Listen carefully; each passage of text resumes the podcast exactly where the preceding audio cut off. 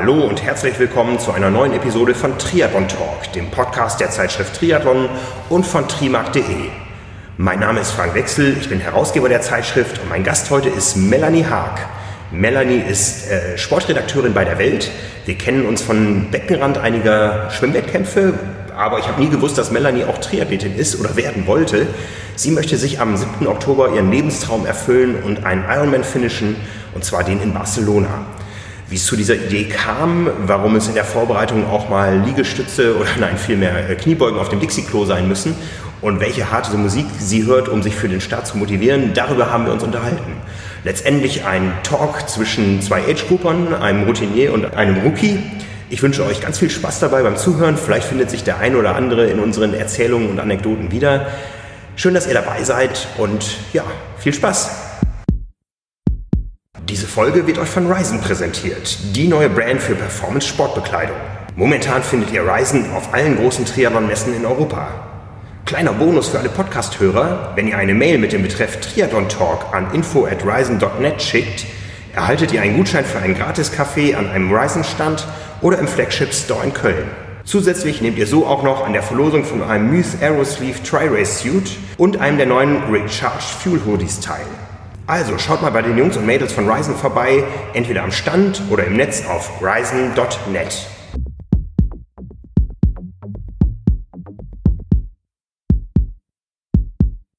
Ich sitze hier mit Melanie Haag in einem besonderen Setup, was uns nicht so fremd ist, äh, denn Melanie, wir kennen uns vom Beckenrand vieler Schwimmwettkämpfe und jetzt aktuell sitzen wir in einem Nebenzimmer des Presseraums der Schwimm- und Sprunghalle im Europapark in Berlin, so heißt sie glaube ich offiziell, bei den deutschen Meisterschaften der Schwimmer, reden aber über Triathlon.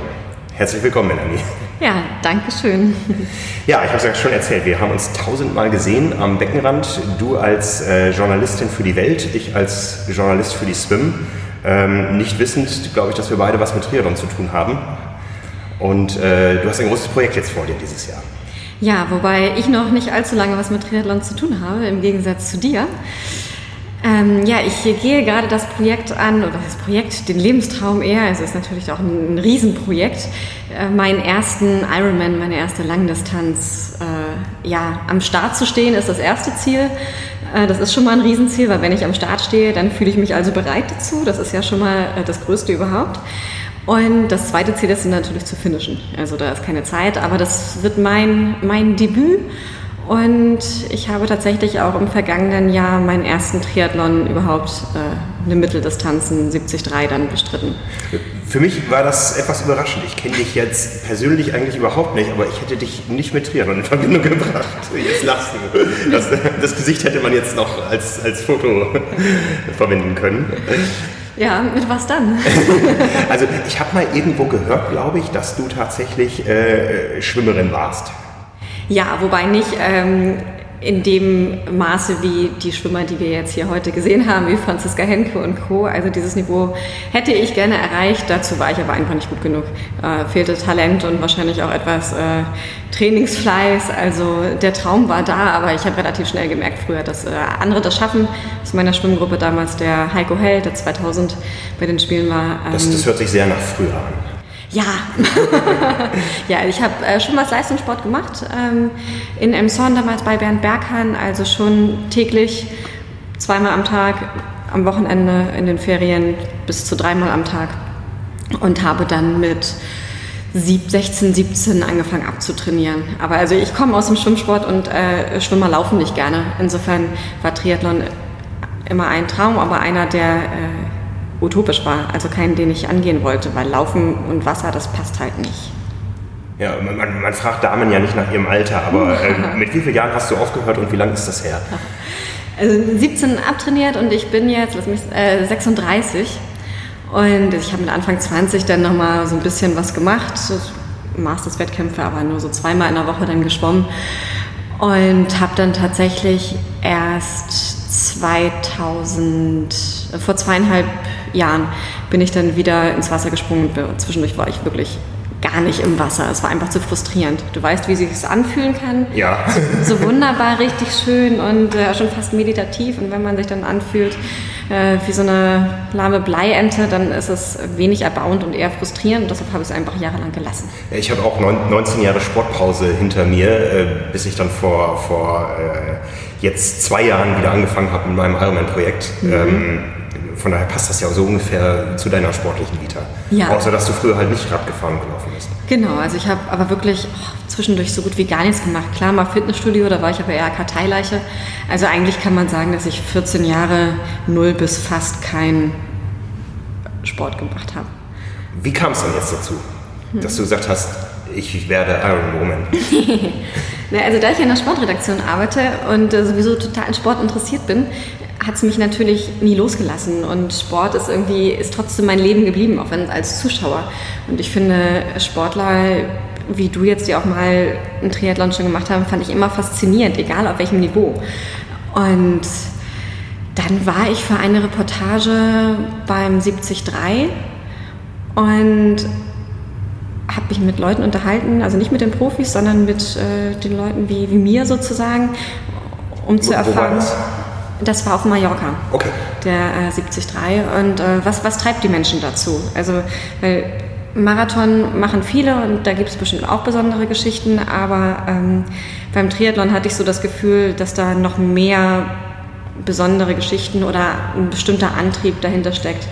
Und da hatte ich mir dann sechs Leute rausgesucht, äh, mit ganz verschiedenen Biografien und habe mich mit denen unterhalten und fand es unglaublich faszinierend. Und auch dieses Rennen, das war als Zuschauer das mal wieder zu erleben. Ich war lange nicht mal live beim Triathlon, auch wenn ich Hawaii immer neun Stunden vorm Bildschirm live gucke, aber so irgendwo dabei zu sein, das war einfach diese Atmosphäre und diese Menschen und zu sehen, wie die Letzten auch dann ins Ziel kommen. Und dann habe ich gesehen, dass es auch Staffeln gibt. Und da dachte, und da dachte ich dann, hey, Schwimmen, die Technik, wird, ich werde meine Fehler nicht abgestellt haben, sie werden schlimmer geworden sein, aber das kriege ich noch hin. Also da komme ich wieder ran mit ein, zwei Mal in der Woche, zumindest so, dass ich da ganz gut vorne halbwegs mitschwimme. Ja, und dann hat sich diese Euphorie über zwei, drei Wochen gehalten, sodass ich dann Freunde angesprochen habe, ob sie nicht dabei sind. Also, dass einer läuft und der andere Rad fährt. So nahm das dann Schritt für Schritt so seinen Lauf. Und das war jetzt vor zwei Jahren? Das war genau vor, ähm, lass mich denken, 2017 habe ich meine, meinen ersten alleine gemacht, 2016 war die Staffel.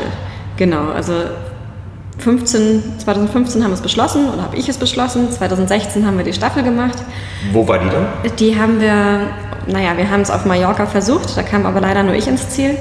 Äh, das war das Rennen auf Mallorca, als es wirklich an diesem einen Tag 15, 16 Grad war und geschüttet oh, hat, hat, wie aus ich erinnere Eimern. Mich. Ich, ich war am Start äh, und bin mit Quallen bissen und äh, äh, ich erinnere mich an die Quallen beim Schwimmen und ich weiß, dass es auf dem Rad während des Radfahrens 20 Prozent der jährlichen Regenmenge von Alkoholia gab. Und du bist ins Ziel gekommen? Ich bin ins Ziel gekommen. ich werde es nicht vergessen, aber es gab schönere Tage in Triathlon. Es war auch auf irgendeine Art faszinierend. Ich war da dreimal am Start und ähm, immer so als absoluter Hobbysportler und äh, werde keins dahin vergessen. Ähm, das war aber bevor meine eigentlichen mhm. Wiederaufnahme des Sports ja. dann. Das waren immer so Abenteuer. So wie bei dir dann. Ja, also das war, also ich musste mich dann ein bisschen zurücknehmen, weil unser Radfahrer leider zwei Radpannen hatte, aufgeben musste und dann natürlich auch klitschnass war. Ähm, mhm. Und unser Läufer gar nicht mehr laufen konnte. Das heißt, da waren dann zwei frustrierte Kerle und ich, die eigentlich ganz glücklich war, bis dahin, bis zu dem Zeitpunkt, wo ich äh, den Timechip übergeben habe. Und dann haben wir uns direkt an dem Abend noch für zwei Wochen später beim Ironman 73 Barcelona angemeldet. Und da hat dann alles bestens geklappt. Und das war ein tolles Erlebnis, auch zu dritt dann ins Ziel zu laufen. Äh, wir haben sogar die Mixed-Wertung, gut, so viele waren nicht am Start, ne? aber wir haben die Mixed-Wertung gewonnen.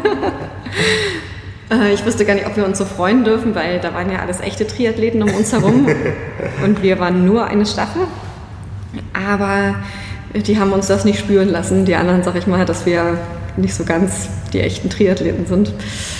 Ähm, naja, und danach saßen wir bei Rotwein und Oliven und die beiden Jungs kamen auf die Idee, Mensch, das machen wir doch nächstes Jahr alleine. Und dann sagte ich, ihr könnt nicht Kraul schwimmen, keinen Armzug und ich laufe nicht. dann war ich die Erste, die sich angemeldet hat. ja. Dann gab es ein Jahr später den ersten eigenen alleine Ironman 73. Genau. Du hast also nie eine, eine Sprint- oder eine Kurzdistanz gemacht? Nee, und ich, es war auch tatsächlich so, dass viele Leute zu mir gesagt haben, Mann, du bist doch total verrückt und das kann nicht gut sein. Fang doch erstmal ähm, mit einer Olympischen an. Aber die Sache ist, also ich hätte früher mal beim, während der Schwimmzeit so als Training eine Jedermann-Distanz gemacht, aber das hat lange her. Äh, ich mag dieses Sprinten, mochte ich noch nie, auch als Schwimmer nicht. Und mein Problem ist ja nicht das Schwimmen. Das kann ich ja. Das, also das, auch wenn nicht mehr so gut wie früher, aber das, das schaffe ich. Und dieses, diese Schnelle, dieses Sprinten oder olympische Distanz, das ist, das entspricht mir einfach nicht, das bringt mir keinen Spaß. Knüppeln von Anfang an und ähm, dann am besten noch mit Windschatten fahren und äh, alles eng und so weiter. Da mache ich lieber mein eigenes Ding, konzentriere mich nur auf mich, höre auf meinen Körper, was der mir sagt, was geht und was nicht. Ähm, und das ist viel mehr meins. Und das bringt mir auch viel mehr Spaß, habe ich gemerkt. Und habe dann mit ein paar Leuten gesprochen, also mit einem Trainer aus dem Triathlon-Bereich, mit meinem ehemaligen Schwimmtrainer, äh, mit meinem Orthopäden und so, was die davon halten. Die haben gesagt, mach das. Schwimmen können wir vernachlässigen beim Training. Ähm, wir versuchen das, wenn wir das richtig angehen, also mit, mit Plan, mit Verstand und nicht einfach ins Blaue und das langsam aufbauen, dann sollte das funktionieren. Und dann habe ich am Mögelsee äh, meine, erste, meine erste Mitteldistanz gemacht. Okay. Also beim Spiel? Genau, ein schöner, kleiner, sehr heimelig organisierter Wettkampf. Echt schön. Mhm. Um, da war ich im Laufen noch nicht ganz so weit, dass ich nicht ein paar Schmerzen hatte. Also klar, man hat eh Schmerzen. Ich meine, du, du weißt es besser als, als ich. Aber. Ja, es kommt vor. ja. Das war eher so, so ein bisschen Test, weil hier zu Hause und alles mal so ein bisschen ähm, kennenlernen. Und dann war ich auf Rügen bei dem 73 und das war, das war einfach ein Traum. Also das, das Wetter hat mitgespielt, Freunde waren da, viele kleine und alte Zuschauer. Ähm, mir ging es gut, bei mir hat alles äh, geklappt. Ich bin nie irgendwie übers Limit gegangen. Es hat unglaublich viel Spaß gebracht. Ich, als ich dann gemerkt habe, wow, ich komme ins Ziel, dachte ich nur so, ich hätte nie gedacht, dass ich noch jemals in meinem Leben mal so viel trainiere wie früher. Vielleicht sogar fast mehr. Mhm. Ähm, und ich schaffe das und Wahnsinn. Und dann habe ich so eine Gänsehaut und hätte ich hätte fast angefangen zu heulen. Das, Auch das gehört dazu. Ja, also das war so unglaublich toll, ähm, dass ich irgendwie noch zwei Wochen lang so ein Hochgefühl hatte. Und auch der Weg dahin, das ist ja, ist ja auch das. Das war, war einfach grandios, sich mal wieder richtig fit zu fühlen. Erstmal seit Jahren von allem, was es sonst so im Leben gibt, abschalten zu können. Ähm, das kannte ich so gar nicht mehr. Das war alles grandios. Und naja, dann rechnet man ja. Man kann es ja nicht verdoppeln, aber dann dachte ich, dieser Lebenstraum, der immer nur utopisch war und äh, rückte dann auf einmal dann doch in die Nähe. Und dann dachte ich mir, wenn, wenn ich das noch einmal, wenn ich das einmal tatsächlich machen will und das nicht nur einfach im Fernsehen anschauen möchte, dann jetzt, weil ich werde nie wieder fitter sein als jetzt. Ähm, es passt beruflich, ich kann es mir einrichten. Ich kenne viele nette Leute wie dich, die mir ähm, Tipps geben können. Ich habe einen Trainer, der, mit dem ich mich super verstehe, der das sehr individuell macht. Ähm, ich habe Freunde, die mich unterstützen. Also es passt einfach alles. Äh, wenn, dann, dann gehe ich es jetzt an. Und dann hast du dich angemeldet. Ja, und dann bin ich debil grinsend, als ich das beschlossen habe, ähm, durch Berlin gegangen. und die Entscheidung ist gefallen auf den Ironman in Barcelona, wo quasi alles angefangen hat mit deinem ersten genau. Zieldurchlauf. Ja. ja. Warum dieses Rennen? Ähm, also zum einen, weil es irgendwie dann so ein Kreis ist, der sich schließt, aber auch aus dem Grund, ich wollte so viel Zeit wie möglich haben um mich vorzubereiten. Also ich weiß, dass das ein ziemlich ambitioniertes ähm, Unternehmen ist, in einem einen Jahr die Mitteldistanz als ersten Triathlon zu machen, zwei Mitteldistanzen und im nächsten Jahr eine Mitteldistanz als Vorbereitung und dann gleich die Langdistanz. Da sagen auch viele, ist vielleicht nicht gut. Wobei man, wie gesagt, immer dazu sagen muss, das Schwimmen bei mir, ne, das mache ich jetzt auch nur ein bisschen, weil das da kann ich eh nicht mehr so viel rausholen. Ähm, ich habe das abgeklärt, auch wieder mit den Trainern, mit den Ärzten, äh, die mir alle grünes Licht gegeben haben. Und ich mache das ja nicht auf Teufel komm raus. Also wenn mein Körper sagt, ist nicht, dann ist nicht. Aber ich wollte halt so lange wie möglich Vorbereitungszeit einfach haben, damit ich, wenn ich eine Grippe habe, auch zu Hause bleibe und mich nicht selbst unter Druck setze. Und weil ich im Winter Dienstreise noch hatte, über drei Wochen, wo ich einfach nicht viel machen konnte. Also je länger Vorbereitungszeit da ist, desto besser. Winterdienstreise heißt äh, Olympische Spiele? Ja, ja genau. Winterspiele. Ja. Da war es so furchtbar kalt, da konnte man dann gar oh, nicht trainieren, oder? Es war so kalt. Ähm, gefühlte minus 22 Grad. Es war bitterkalt und dann so ein eisiger Wind, der sich so ins Gesicht gräbt und frisst. Also ja, ich habe da Stabi-Übungen täglich oder ja, fast täglich gemacht und festgestellt, dass man ja tatsächlich an jedem Ort, also sogar auf Dixie-Klos, seine Kniebeugen machen kann. ähm, ja. Es gab ein Fitnessstudio im Pressezentrum, da bin ich dann mal aufs Laufband und Rad, aber man arbeitet da auch so 15 Stunden am Tag. Ja, ich kenne das. Ja. Aber ja, also man schafft doch mehr, selbst wenn man auf den Bus wartet, als man so denkt, dass man in den Alltag integrieren könnte. Aber da, deckt sich ja unsere, unsere jüngste Sportbiografie. Mein, mein Ironman-Projekt für Hamburg hat damals in Rio angefangen bei den Echt? Olympischen Spielen. Ähm, und zwar eigentlich damit, es ging in der Zeit schon das Gerücht um, der Ironman kommt nach Hamburg und kurz danach wurde ja auch der Termin verkündet. Aber ich habe äh, in Rio einfach keine Zeit zum Essen gefunden und habe da erstmal abgenommen, um erstmal so ein bisschen in Richtung nicht Richtung Wettkampfgewicht, aber Richtung Trainingsgewicht zu kommen. Ja? Also von daher kann ich das gut nachempfinden, wie es dir in der Zeit dann ging. Und du hast dich für Hamburg entschieden, weil es Heimat ist. Ich habe immer gesagt, wenn mal eine Langdistanz nach Hamburg kommt, egal äh, von welcher Familie oder unabhängig oder so, dann muss ich da teilnehmen. Und dementsprechend groß war der Schock eines Tages, als es hieß, jetzt ist es soweit. Und dann habe ich die Herausforderung angenommen. Ja, spannend. An Hamburg hatte ich auch gedacht, weil ich oben aus Schleswig-Holstein komme. Aber es wäre mir einfach zu früh im Jahr gewesen. Ja. Also es ist ja noch nicht früh im Jahr, aber für mich einfach zu früh. Ich hätte gerne mehr Zeit gehabt. Und das war der Hauptgrund, weshalb ich, weshalb für mich Hamburg nicht in Frage kam. Außerdem dachte ich mir, dass die Wahrscheinlichkeit, im Nicht-Regen zu fahren, in Kalea größer ist als in Hamburg. Gut möglich. Ja. und ich kenne Kalea. Also da im Meer zu schwimmen war schön und man kann es gleich mit dem Urlaub danach verbinden, sich dann noch die müden Knochen am Strand erholen und es ist so ein bisschen noch mehr Idee, ja. Erlebnis, genau. Sehr schön. Das heißt, wann, wann, hast du dich angemeldet? Wann hast du den finalen Button gedrückt? Am Tag, als das eröffnet wurde. Also ähm, schon Ende letzten Jahres. Ja, nee, äh, Ende September oder Anfang Oktober letzten Jahres. Okay. Gleich. Das Rennen ist am 7. Oktober dieses Jahr, eine Woche vor dem Ironman auf Hawaii. Ja, ähm, ja. Das heißt, du, du warst im Winter dann noch unterwegs und jetzt stehst du voll im Training. Genau, also ich habe nach Rügen erstmal eine Pause gemacht oder zumindest nur so ein bisschen trainiert und dann im Dezember habe ich wieder begonnen.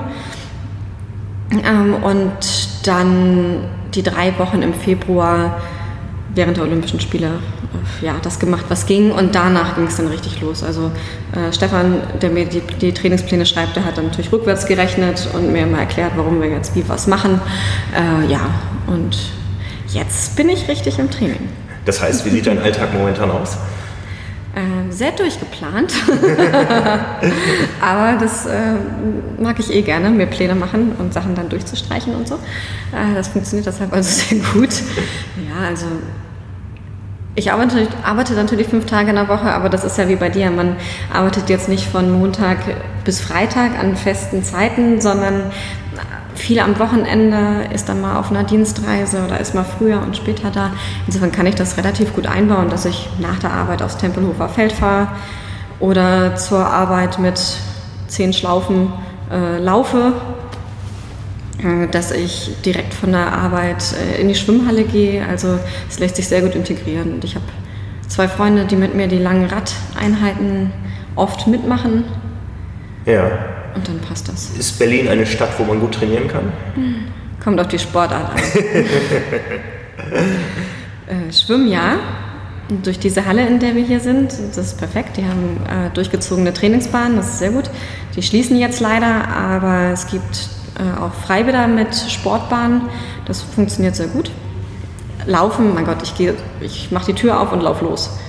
Äh, das stört mich auch nicht, wenn ich an Laufen geht immer. Ja, ja mhm. ob es jetzt die Straße ist, ist es mir relativ egal. Aber Radfahren ist so, also ich, ich habe ehrlich gesagt Schiss, im Straßenverkehr in Berlin mit meinem Rad zu fahren. Also auch mit einem normalen Rad hätte ich da Schiss. Also nicht, es sind nicht nur die Autofahrer, es sind genauso andere Radfahrer oder vor allen Dingen auch Fußgänger. Also das ist mir, das ist mir alles nicht geheuer hier in dem Verkehrswahnsinn. Mhm. Insofern steige ich mit meinem Triathlonrad in die S-Bahn und fahre dann entweder zum Tempelhofer Feld. Da muss man halt wirklich gar nicht absteigen und kann, kann mal eben, in Anführungsstrichen eben 100 Kilometer wirklich ohne Pause, ohne Absteigen, ohne irgendwas einfach durchfahren. Es mag irgendwann langweilig sein, sechs Kilometer immer im Kreis zu fahren, aber mir bringt Spaß und es hilft auch enorm. Ich glaube, das ist ein gutes Training. Man hat immer Gegenwind auf diesem Feld, zumindest die Hälfte halt. Und ansonsten kann man schön wirklich nach Brandenburg rausfahren. Es gibt schöne Strecken. Und ich fahre dann halt mit der Bahn so raus, dass es für mich ab da entspannt ist. Mhm. mhm. Bringt ja nichts, mich zu stressen, ein bisschen Angst zu haben. Das bringt dann auch keinen Spaß. Wir, wir, haben uns ja mehr oder weniger äh, unerwartet in, in, in Lahti getroffen beim Ironman 73. Das war dann ja äh, reine Psychotherapie für dich wahrscheinlich, dieses Radfahren in der Natur. Das war total schön. Also ich mag Finnland eh. Ich finde es wunderschön da.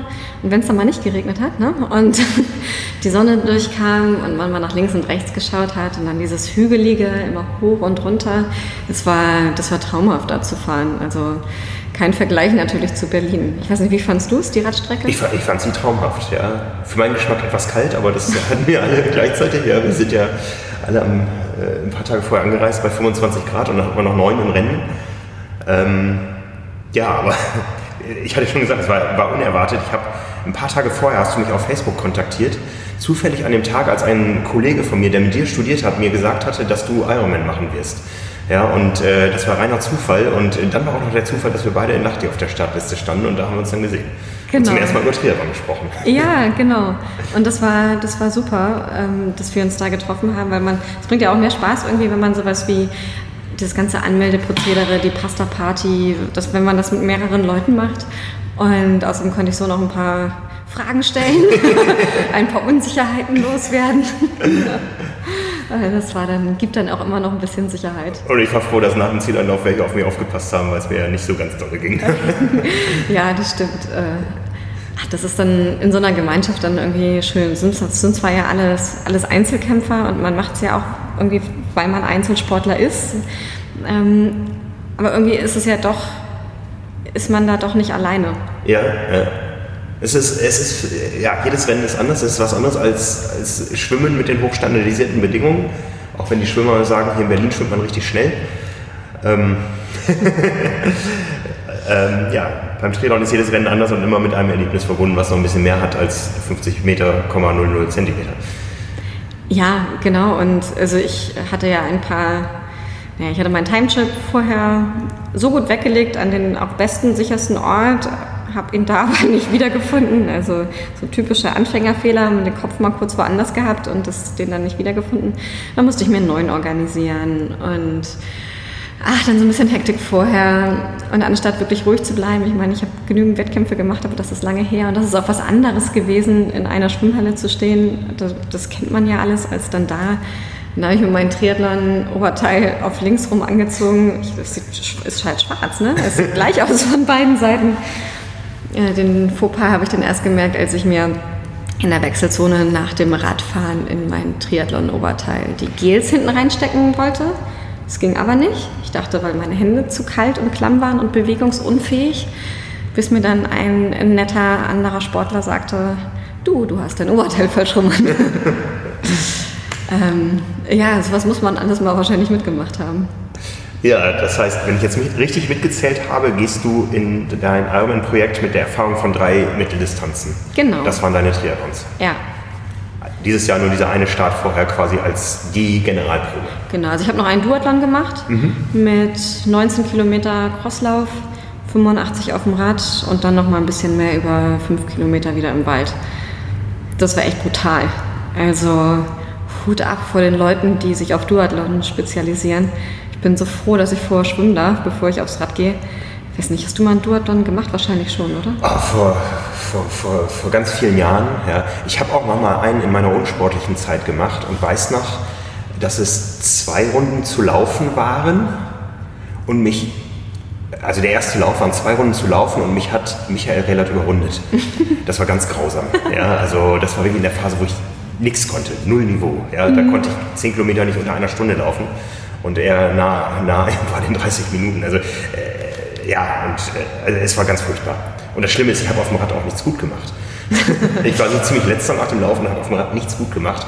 Duathlon ist eine brutale Sportart und ähm, ich mochte sie nie. Ja, also das wird auch nichts für mich in Zukunft werden, Duathlon auf gar keinen Fall. Aber was ich mal fragen wollte, ich habe ja deinen Bericht gelesen aus Hamburg vom vergangenen Jahr. Ja. Und besonders, ja, äh, äh, guter Zieleinlauf, das war natürlich sehr ergreifend. Da sieht man sich dann selbst über die Ziellinie laufen, wenn man das von dir liest. Geht mir auch heute noch so, wenn ich ihn selber nochmal irgendwo vorkrame. Das glaube ich, das ja. kann man sich immer wieder so, so hervorholen. Ähm, aber als du beim Marathon gegen Mauern gelaufen bist und alles ganz schrecklich war, ja. ähm, diese Momente hatte ich tatsächlich bei den drei Mitteldistanzen nicht. Also es ging mir nie wirklich schlecht. Die letzten drei Kilometer in Lahti waren hart, aber ich kam nie an solche Grenzen. Ja. Ähm, beim Duathlon, ne, die 60 Kilometer waren, also da, da war ich wirklich am Rande, also Kopfschmerzen, ich konnte nichts mehr essen, das war wirklich mal so. Aber beim Laufen hatte ich das so noch nie. Was, was machst du dann? Was hat, dich, was hat dir geholfen? Ähm, oh, schwierige Frage. Ich habe ich hab ja nun insgesamt sieben Langdistanz gemacht. Fünf Stück von 1995 bis 1998 und dann zwei Stück im letzten Jahr, 2017. Und ich kann gar nicht mehr sagen jetzt, wie sich das damals angefühlt hat. Wahrscheinlich so ähnlich. Ähm, ich hatte ja jetzt vor Hamburg auch ein Jahr Zeit, mich darauf zu fokussieren und ich wusste, irgendwann kommt dieser Moment. Ja, und der kommt eben nicht bei der Mitteldistanz, der kommt immer bei Kilometer 22. also, okay. ne, ähm, erinnere dich an meine Worte. Ja, das werde ich. Oktober. Und ähm, eigentlich war es bei mir so, in dem Moment, wo ich mich für Hamburg angemeldet habe, stand nie aus der Frage, dass ich nicht ins Ziel komme. Ja, ich, ich hatte damals so zwei Wege, die ich einschlagen konnte. Der eine ist, entweder mache ich das komplett als Breitensportler, wie ich auch diese drei Mitteldistanzen in, in den letzten Jahren da ohne Training gemacht habe, aber mit lauter Kameras am Rad und am Körper. Mhm. Und ich mache da irgendeinen Klamauk von. Oder ich versuche nochmal in, innerhalb dieses einen Jahres ähm, das Maximum aus mir rauszuholen. Und ich habe mich für den Weg entschieden. Und ab, ab, dem Moment dieser Entscheidung stand für mich nie ähm, außer Frage, dass ich ins Ziel kommen werde.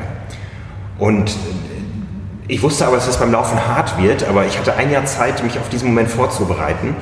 Und ähm, als er dann da war, der Moment, äh, war es auch kein Riesenproblem, da drüber zu gehen. Ja? Und man merkte dann, ich meine, wir haben nach, nach Finnland äh, ja auch gemerkt, so ein Halbmarathon, der, die Kilometerzahlen erodieren schon irgendwo dahin. Ja? Auf einmal sind es dann nur noch sieben Kilometer, dann sind es nur noch fünf oder nur noch drei. Das geht schon.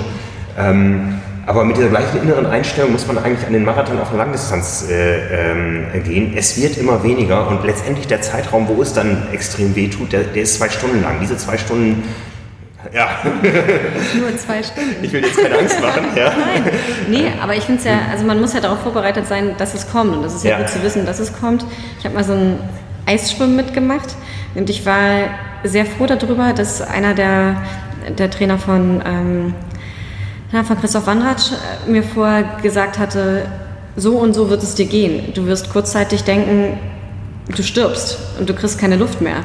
Als es dann so kam, war ich darauf vorbereitet. Ich wusste halt, das ist okay. Also, ja. du schaffst das. So, das war, es war gut zu wissen, dass es, dass es kommt oder okay. dass es kommen kann, weil man sich irgendwie darauf vorbereiten konnte. Also Respekt. Es gibt zwei Dinge, die ich nie in meinem Leben tun würde. Das ist Eisschwimmen und Fallschirmspringen. ich, probier, ich bin für alles zu haben, aber Eisschwimmen und Fallschirmspringen. Ich bin auch nur 50 Meter geschwommen, also muss ich dazu sagen. Das ist so wie nur von 500 Metern abzuspringen. Nein, also das sind zwei Dinge. Ich hasse das Gefühl des freien Falls, selbst wenn es nur das 3-Meter-Brett ist. Nein, nichts für mich. Und, und Kälte, ich bin sowieso eine Frostbeule. Wobei, ich, ich springe jedes Jahr am 1. Januar in die Nordsee. Aber das ist nicht wirkliches Schwimmen, das ist nur Anbaden. Aber dann schaffst du auch 50 Meter. Ja, ja okay, die schwimme ich dann auch in der Nordsee. Ja, ja, ja genau. okay, alles klar. nee, ähm, aber ich wollte nochmal zurück auf den Punkt, wie habe ich da, ähm, bin ich da in Hamburg drüber gekommen. Der Fokus war einfach da und ich wusste, ähm, es ist, äh, die, die, die Einstellung im Kopf war da, das ist schaffbar. Ja, äh, vielleicht auch so ein bisschen, weil ich nicht genau mehr wusste, wie sich anfühlt. Ähm, und ich habe mich dann ja zwei Tage nach diesem Rennen entschieden, das gleiche nochmal zu machen, sechs Wochen später in Italien. Und ähm, war eigentlich von der Vorbereitung genauso. Ich bin fast exakt die gleiche Zeit geschwommen in Italien. Ich bin äh, fast exakt die gleiche Radleistung und Zeit gefahren in Italien. Ich bin auch den ersten Halbmarathon gleich gelaufen, aber in dem Moment, wo das wieder anfing, habe ich gemerkt, das kann ich nicht nochmal. Mhm. Ja, da war einfach der Kopf dann nicht da, ähm, nochmal über diesen Punkt drüber zu gehen und ähm, ja, es war, war, mir einfach nicht möglich. Ja, also ich, ich, ich war im Kopf noch nicht wieder so weit, das nochmal so zu können. Und dementsprechend bin ich dann den zweiten Halbmarathon noch eine halbe Stunde lang, langsamer gelaufen als in Hamburg und ähm, ja, habe da meine Erfahrungen gesammelt. Das war auch alles in Ordnung. Ja, das, das, das ging so in Ordnung für mich. Ähm, ich weiß aber, wenn ich das nochmal machen müsste, müsste ich auch viel wieder am Kopf arbeiten, um in dem Moment, wo, wo es kommt, noch, äh, wie ich es damals auch in dem Bericht geschrieben habe, äh, in jeden einzelnen Schritt wieder äh, den, den Willen reinzusetzen, damit schnell voranzukommen.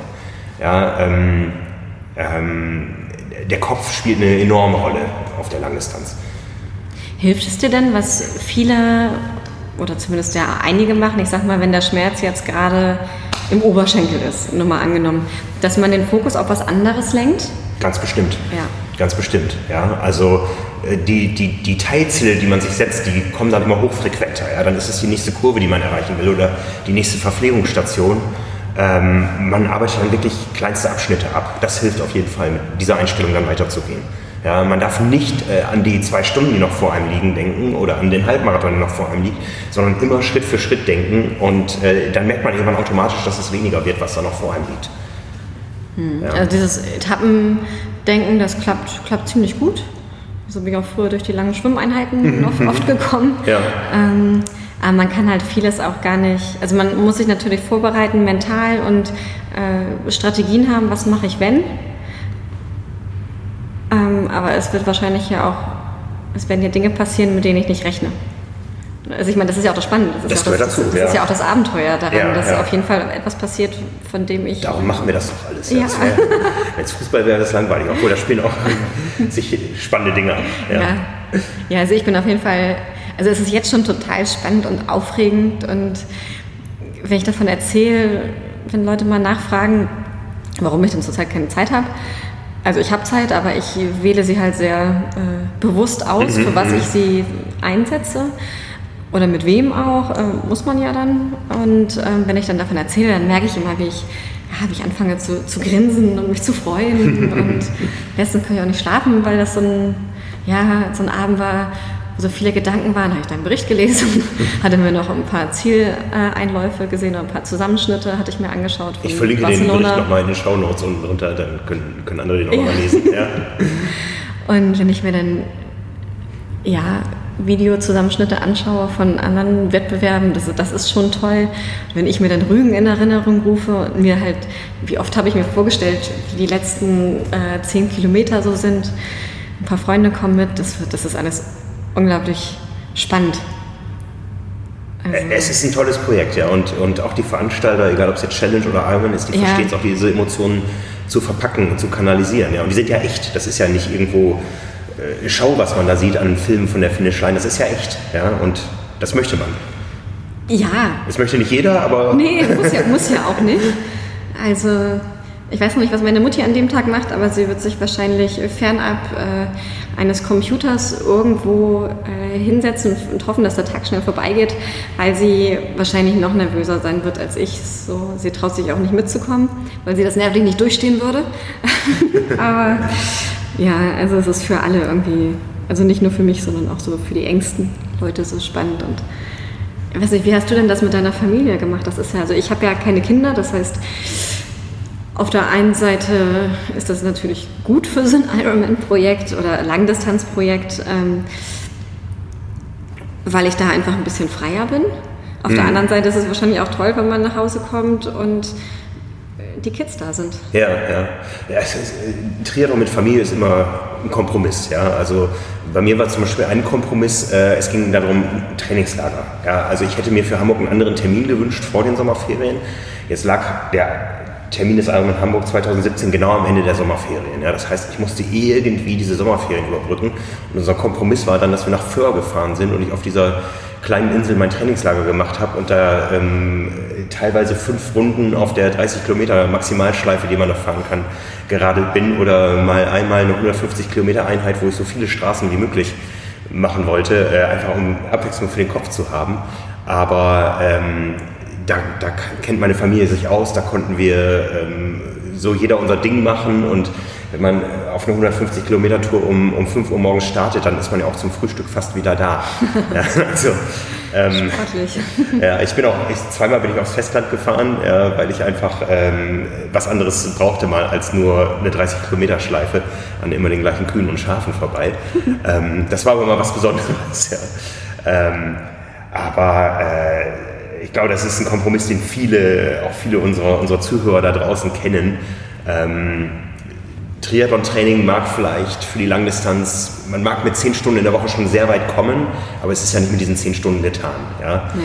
Das heißt, wenn man von einer intensiven 100 Kilometer Radeinheit äh, ähm, wiederkommt, dann hat man auch nicht gleich Lust zum Fußballspielen. ja? Mhm. Also ähm, das ist, äh, aber ich glaube auch, dass, dass gerade für meine Kinder der Wettkampftag so ein bisschen eine Belohnung war. Den werden die auch nicht vergessen.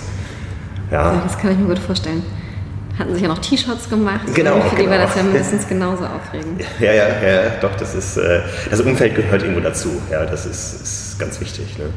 Wie, wie, wie sehen das deine Kollegen im, im Beruf? Ach, die sind, also ich habe das Gefühl, die sind auch irgendwo stolz.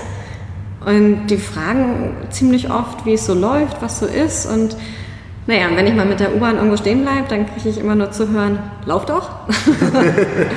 ähm, nee, also die, die sind, ich, ich habe sowieso sehr tolle Kollegen, muss ich sagen. Ich komme mit denen allen sehr gut klar und äh, fühle mich da sehr wohl. Aber das ist, ja, die sind total interessiert und finden das irgendwie sehr, sehr toll und haben das letztes Jahr mit der Mitteldistanz schon alle sehr ja, begleitet. Und es war auch ein Kollege, der mir gesagt hatte, ach komm, Melli, vor der vor der Mitteldistanz auf Rügen. Du überlegst doch schon, ob du nicht die Langdistanz machst. Ich so, nein. Ach komm, du rechnest doch schon mal. Ich so, nein, das kann man doch eh nicht verdoppeln. Na komm. Gut, so hat, fängt es immer an. Ja, er hatte recht. Und so, ach, das ist, äh, das ist spannend, wenn Sie, wenn Sie nachfragen und ich dann auch ein bisschen erzählen kann. Oder äh, ja, das, die, die fiebern da irgendwie sehr mit. Mhm. Ähm, Pyeongchang war im Februar, der Ironman Barcelona ist am 7. Oktober. Wir sind jetzt Mitte Juli, Mitte, Ende Juli. Ähm, Schon. Ja, genau, das wäre jetzt meine Frage gewesen. Denkst du, ach, die Zeit rennt mir weg oder denkst du schon so, ach, jetzt wird es langsam zäh, es könnte auch langsam mal näher rücken? Nee, also weder noch. Also ich bräuchte, ich brauche noch Zeit. Also ähm, ich möchte den Wettkampf jetzt nicht in einer Woche haben. Ich brauche noch ein paar lange Läufe, das weiß ich, um da besser darauf vorbereitet zu sein. Ich habe hier und da noch ein paar, paar Sachen, also die ich einfach für mein Gefühl brauche mhm. ähm, und auch von der Muskulatur wahrscheinlich her, aber es wird auch nicht zäh im Training. Also jetzt bei dem schönen Wetter bringt es ja auch noch mehr Spaß, draußen zu schwimmen oder Rad zu fahren oder mhm. zu laufen. Äh, das wird nicht zäh und ist äh, auch, nee, also weder noch. Also das passt eigentlich alles so gut. Manchmal denke ich, oh Gott, es sind nur noch zwei Monate. Dann ist es tatsächlich soweit oder schon ein bisschen mehr als zwei Monate. Es funktioniert. Ich hatte, ich erinnere mich, ich hatte auf meiner, meiner Uhr damals, in dem Moment, wo ich mich angemeldet hatte, einen Timer laufen. Das fing an bei 332 Tagen. Und ähm, da, die Tage, die gingen erst nicht vorbei und auf einmal ging es so rasant, dass dieser Wettkampf näher rückte. Aber ich war dann auch irgendwann in dem Gefühl, jetzt wird es langsam Zeit, jetzt wird es zäh im Training und äh, eigentlich ist doch alles gemacht und ich will jetzt diesen Wettkampf. Hm, ja, ich glaube, das kommt dann so, was haben wir jetzt, Mitte, Ende Juli? Ja, Mitte? irgendwann werden die Tage wieder kürzer. Ja, also genau, wenn es dann, so ich sag mal Ende August, dann wird es mir wahrscheinlich, also kann ich mir vorstellen, dass es mir dann auch so geht. Wenn ne, halt es dann wieder mit der Dunkelheit eine andere Nummer ist, und noch mehr lange Läufe erledigt wurden, noch mehr, noch mehr Koppeleinheiten und so, dass ich denke, na, jetzt so allmählich. Aber nö, noch ist das alles, äh, läuft das alles bestens so. Gehst du noch irgendwo hin zum Trainieren oder bleibst du in Berlin jetzt bis zum Ich bleibe ich bleib in Berlin. Also ich habe ein Trainingslager gemacht. War, ich hatte mich dagegen entschieden, mit einer großen Triathlon-Gruppe zu fahren, weil ich einfach, ich trainiere tatsächlich ganz gerne alleine, also zumindest laufen und äh, schwimmen. Und wollte einfach meinen Plan auch durchziehen und mich nicht dann in einer großen Triathlon-Reisegruppe auf die Kilometer, die da halt gerade heute gefahren werden, ähm, einlassen zu müssen. Insofern hatte Stefan mir Pläne geschrieben und ähm, ich bin nach Forteventura geflogen mit einer Freundin, die nicht sportlich ist. Jeder, von, jeder hatte halt ein eigenes Zimmer. Wir haben uns morgens immer zum Frühstück getroffen. Dann hat sie ihr Ding gemacht. Ich äh, bin raus mit dem Rennrad über die Insel. Und dann haben wir uns dann zum späten Kaffee wieder getroffen und abends das Buffet leer geräumt. Das ist was anderes, wenn man sportlich ist, als, ja. als in, vor, vor, zwei oder drei Jahren wahrscheinlich für dich so ein Buffet. Das endet nicht. Ne? Das endet nicht. Das ist auch total toll. Man kann so viel essen, wie man will. Ähm, so, war das, so war das total toll. Also ich habe es da nicht vermisst, in so einer großen Triathlon-Gruppe unterwegs zu sein, aber es war halt dann ein Mix mit einer Freundin im Urlaub, andererseits gleich den Sport. Und da sind ja auch genügend andere Sportler, mit denen man mal eine Radrunde zusammen drehen kann oder also das, man ist da ja unter Sportlern in diesen Hotels. Und das reicht auch. Also ich habe im äh, September noch mal eine Woche Urlaub, aber da bleibe ich in Berlin. Die Möglichkeiten hier rauszufahren sind äh, gut genug. Und das, ich brauche da jetzt auch nicht die Sonne, um mich zu motivieren, rauszugehen. Ich bin eh, ich komme aus Schleswig-Holstein, ne? Also, ich bin einiges gewohnt, was das Wetter betrifft. ja. Führst du Buch über dein Training? Nee, also ich bekomme die, die Trainingspläne natürlich schriftlich und äh, markiere mir da immer dann, was wie funktioniert hat. Also wenn, wenn das schon als Buchführen zählt, mhm. äh, dann so. Aber ich schreibe nicht wie früher. Früher hatte ich ein Trainingsbuch, wo ich alles haargenau aufgeschrieben habe und unten drunter nochmal so drei, vier Sätze, wie es mir gerade geht. Das mache ich nicht. Das heißt, jetzt äh, sind wir ja in einer Phase, wo wahrscheinlich viele Umfänge anstehen. Wie, wie oft pro Woche trainierst du was? Also ich habe einen freien Tag in der Woche, wobei an dem freien Tag dann meistens ne, ein bisschen Athletik, ein bisschen Stabi äh, oder ich gehe mal ganz locker eine Runde, wirklich nur ganz locker schwimmen, aber so, äh, wenn dann wirklich erholsames Training oder auch mal dann äh, so gut wie frei. Ist unterschiedlich, also schwimmen tatsächlich nur meistens zweimal in der Woche, eine etwas längere und eine Einheit dann auch nur 45 Minuten direkt vor der Arbeit, weil wir meistens um 8 Uhr beginnen und so früh machen die Hallen gar nicht auf, dass ich mehr als eine Dreiviertelstunde vorschaffen würde, aber eine kürzere und eine längere dann. Und ähm, jetzt ist immer eine Koppeleinheit dabei, war jetzt davor natürlich nicht äh, immer wöchentlich. Also diese Woche hatte ich zum Beispiel Montag hatte ich 130 Kilometer Rad, Dienstag 90 Kilometer plus ein Koppellauf über 7, 8 Kilometer. Mittwoch eine Schwimmeinheit mit als Hauptprogramm 5x400. Ähm, ich bin insgesamt äh, dreieinhalb geschwommen. Donnerstag, heute haben wir Freitag, oder? Heute haben wir Freitag. Gut. Ähm, gestern hatte ich Intervallläufe und ein bisschen Stabi. Ja, also es sind dann zwei bis drei Läufe, zwei bis drei äh, Radeinheiten, also manchmal auch zweimal am Tag Training. Also meine freien Arbeitstage, die halt nie Samstag, Sonntag sind, die gehen dann für die langen Radeinheiten, für die Koppeleinheiten drauf. Mhm, mh. Das heißt, also von der Stundenzahl? Ah, es ist, es ist halt, also diese Woche werden es, glaube ich, 13 Stunden insgesamt. Mhm. Ja. Also es hat schon mit Aufwand zu tun, sowas sich vorzunehmen. Ja, es hat auf jeden Fall mit Aufwand zu tun. Aber der Aufwand klingt immer so negativ, ne? also natürlich hat man ja auch nicht immer Lust. Das ist intensiv genutzte Lebenszeit, ja. Also, genau, ja. ja. Bei mir ist es immer so, bei mir kommen ganz oft äh, kreative Ideen so fürs äh, journalistische Handwerk, wenn ich unterwegs bin.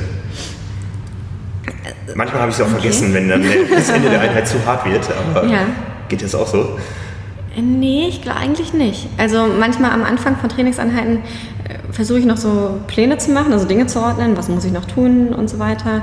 Oder was muss ich für, oder was kann ich noch für große Themen für die nächste Dienstreise vorbereiten. Ähm, und dann sage ich mir das, versuche ich mir das irgendwie einzubläuen, damit ich das, wie du ja gerade sagtest, bis zum Ende nicht vergesse.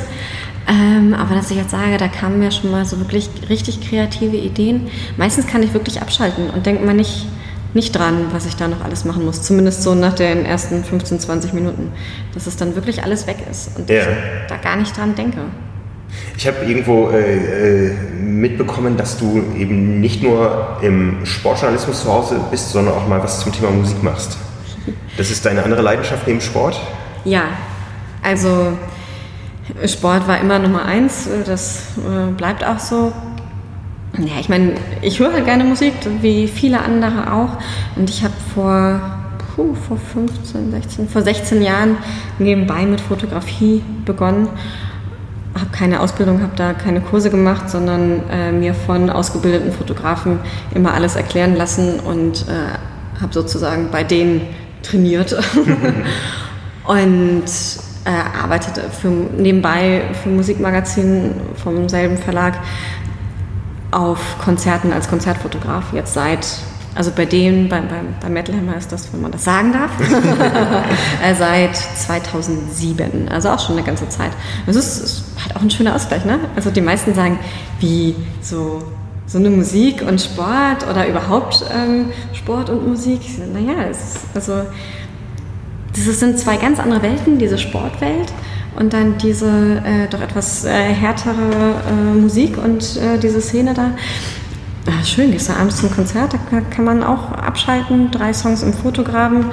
Fotografieren kriegt man von der Musik nichts mit, aber danach ähm, kann man sich ja das Konzert angucken und Bilder bearbeiten, bringt ja auch Spaß oder ähm, sich darum zu kümmern, um das Visuelle. Also ich würde jetzt nicht noch abends darüber schreiben wollen, von Musik von der technischen Seite haben andere Leute mehr Ahnung.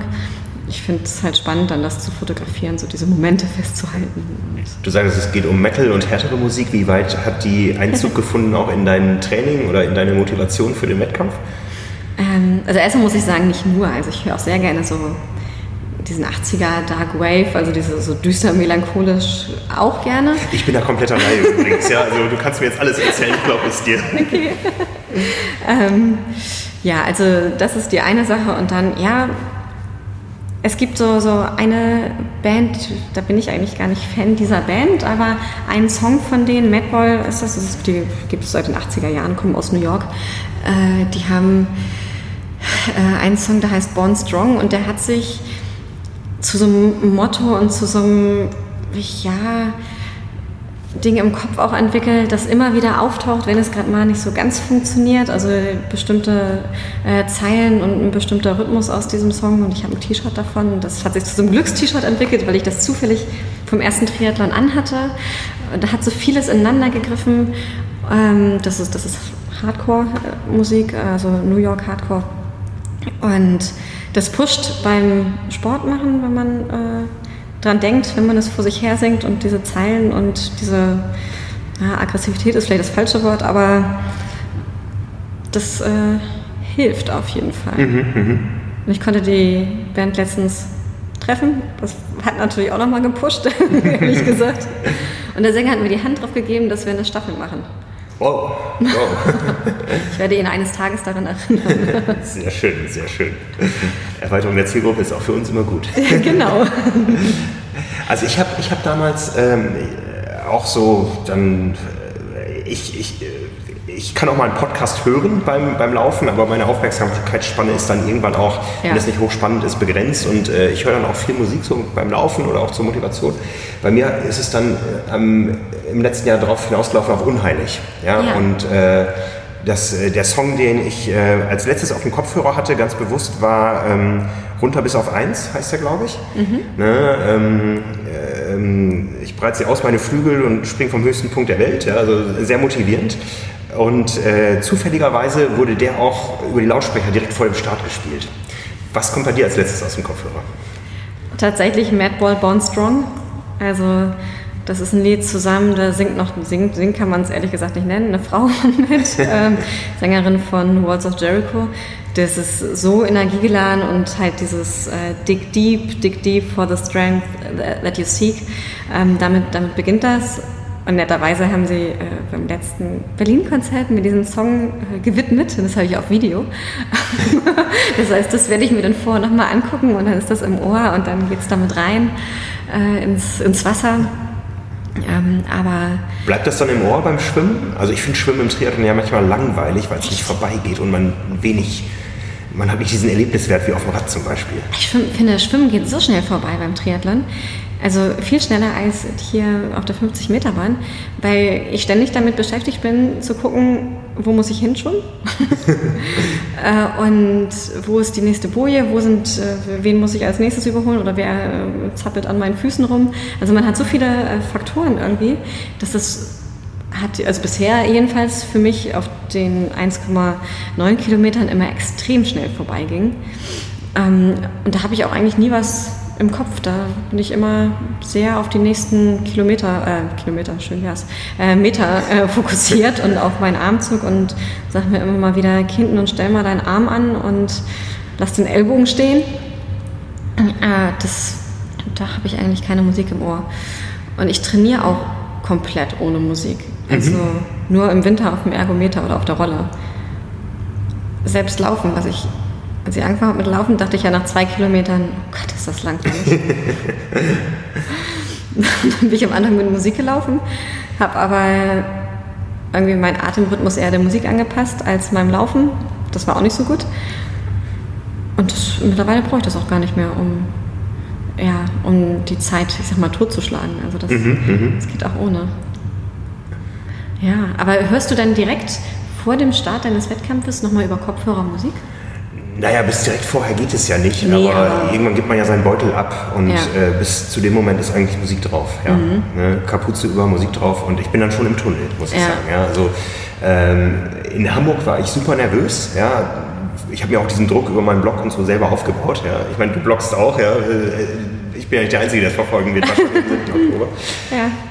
Und ich habe ja diesen Start in Italien dann relativ inkognito gemacht. Ich habe es ja, es wusste der Veranstalter Bescheid und ähm, meine Frau, selbst meine Kinder haben es erst ein paar Tage vorher erfahren und auch im Büro habe ich erst äh, gesagt, äh, ja, ich packe jetzt, ich bin, oh. bin raus. Ähm, ich brauchte das mal dann komplett das Gegenteil von Hamburg. Ja. Ähm, war aber morgens am Wettkampftag genauso im Tunnel. Ja, das, das ist so, ich glaube, jeder findet da so seinen Weg an den Start zu gehen. Ähm, für mich ist immer der erlösende Moment, wenn der Wecker klingelt und diese Nacht vorher vorbei ist, weil die ist äh, furchtbar für mich meistens. Darum bin ich ja in Lachti gestartet, weil der Start um 16 Uhr war. Genau, war auch ein Grund für mich, weil ich auch bisher vor wirklich schlecht schlafen konnte, so vor Aufregung.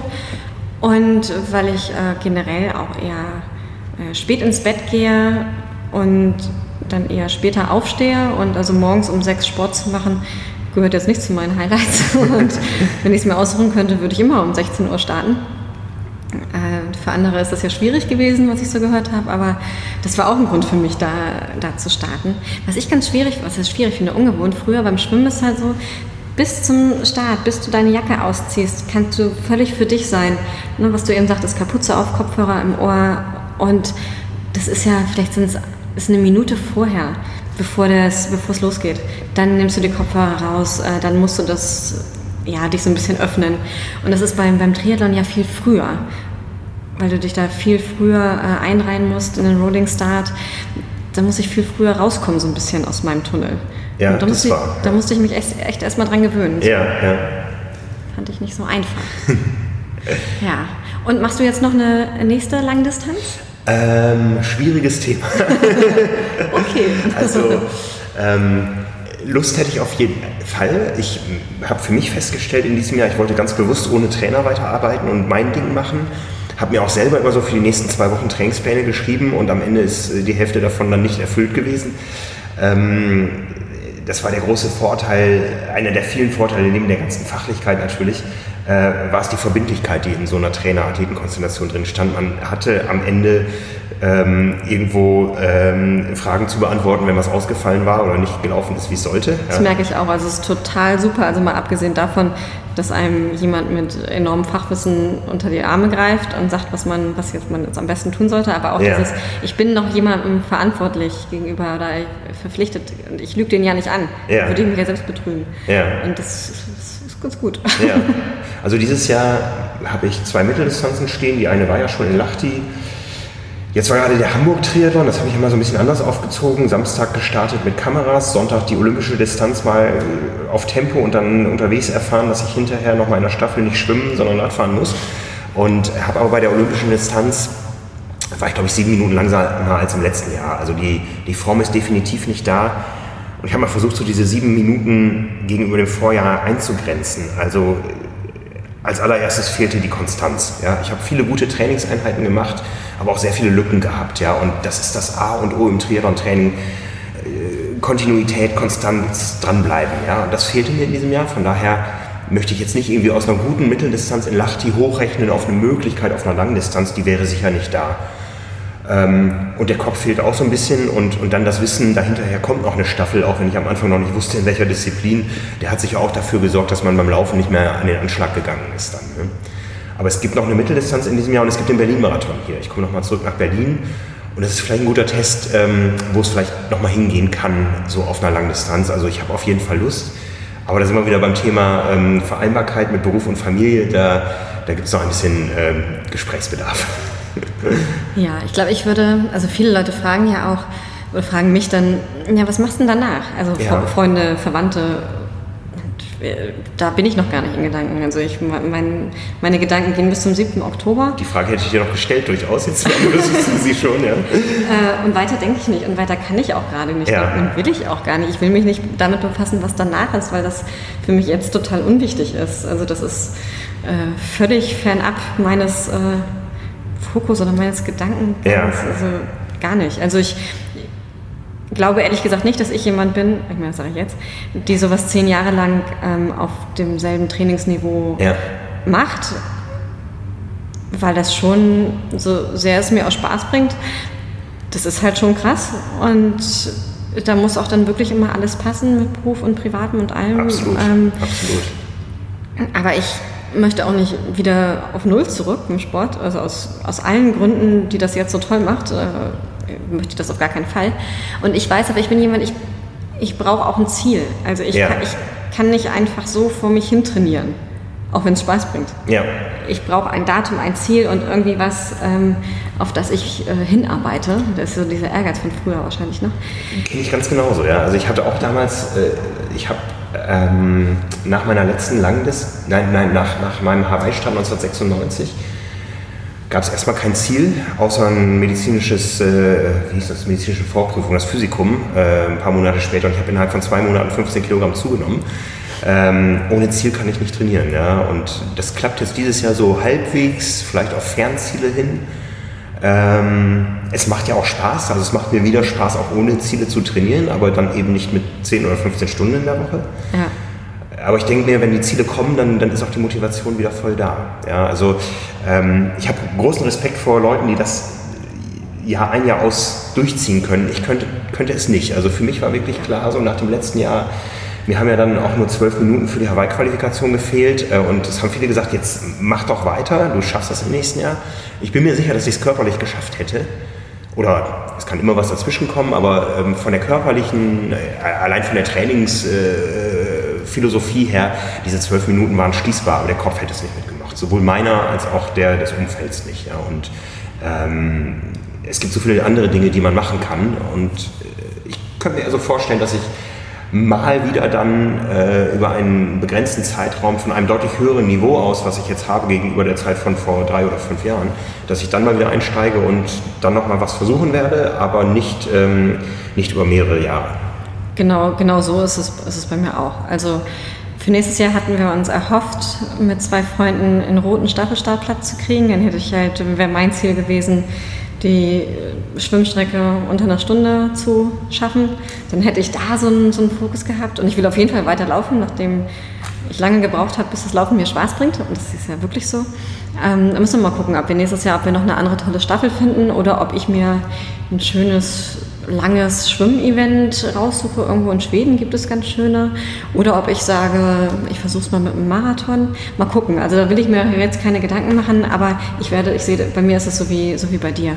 Und vielleicht sage ich dann in zwei, drei Jahren oder in vier Jahren, kommt von einem anderen Niveau, wo ich nicht so lange nichts gemacht habe, sondern eine oder zwei oder dieser Sachen immer so ein bisschen und vielleicht dann ein bisschen weniger Rad, dass ich sage, na so und jetzt noch mal eine Mitteldistanz äh, nochmal ein Lachtier, weil es so schön war. Oder nach Estland soll ja auch schön sein.